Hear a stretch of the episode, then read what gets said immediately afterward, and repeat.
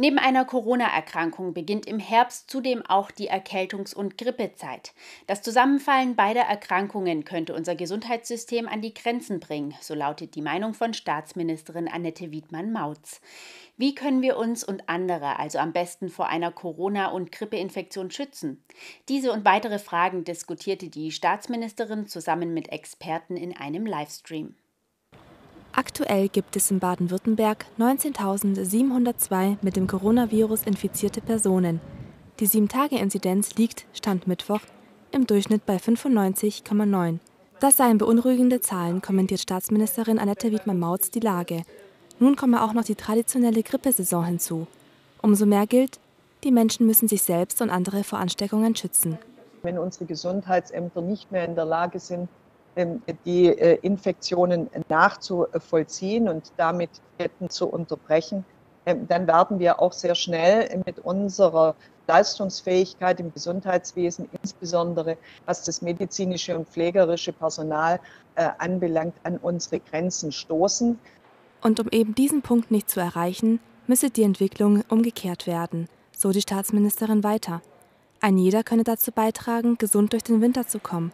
Zum einen durch das Einhalten der vertrauten AHA-Regeln, Abstand halten, Hygiene beachten und Alltagsmaske tragen, aber auch an altbekannte Präventionsmaßnahmen sollte gedacht werden. Wir können den Organismus auf diese Jahreszeit vorbereiten mit der erhöhten Infektionsgefahr. Und was hilft da dabei?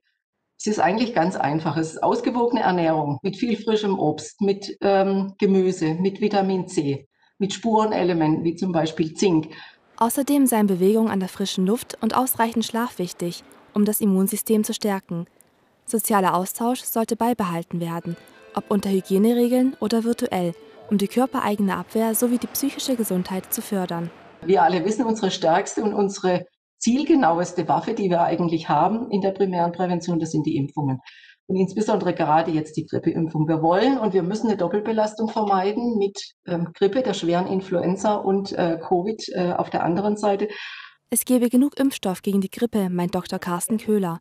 Der Leiter der Fokusgruppe Globale Gesundheit am Uniklinikum Tübingen weist aber auch darauf hin, dass die AHA-Regeln, regelmäßiges Lüften und das Meiden von großen Gruppen auch einer Grippeinfektion vorbeugen würde, wie Beobachtungen auf der Südhalbkugel zeigen weil die sind uns mit der Grippesaison ja immer ein bisschen voraus. Da ist ja jetzt, der, wo bei uns Sommer ist, ist dort Winter.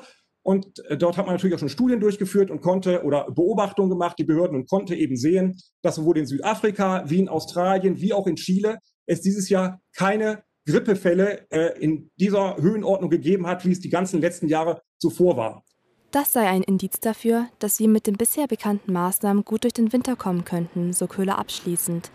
Seine Ausführungen bezeichnet die Staatsministerin jedenfalls als ermutigend, betont aber, dass die weiteren Entwicklungen vom Verhalten des Einzelnen abhängen würden